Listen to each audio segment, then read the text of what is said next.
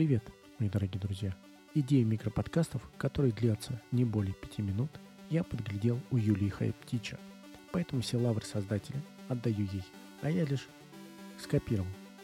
В этом подкасте я буду говорить о педагогике и все, что ее касается. Но сразу предупреждаю, я не эксперт.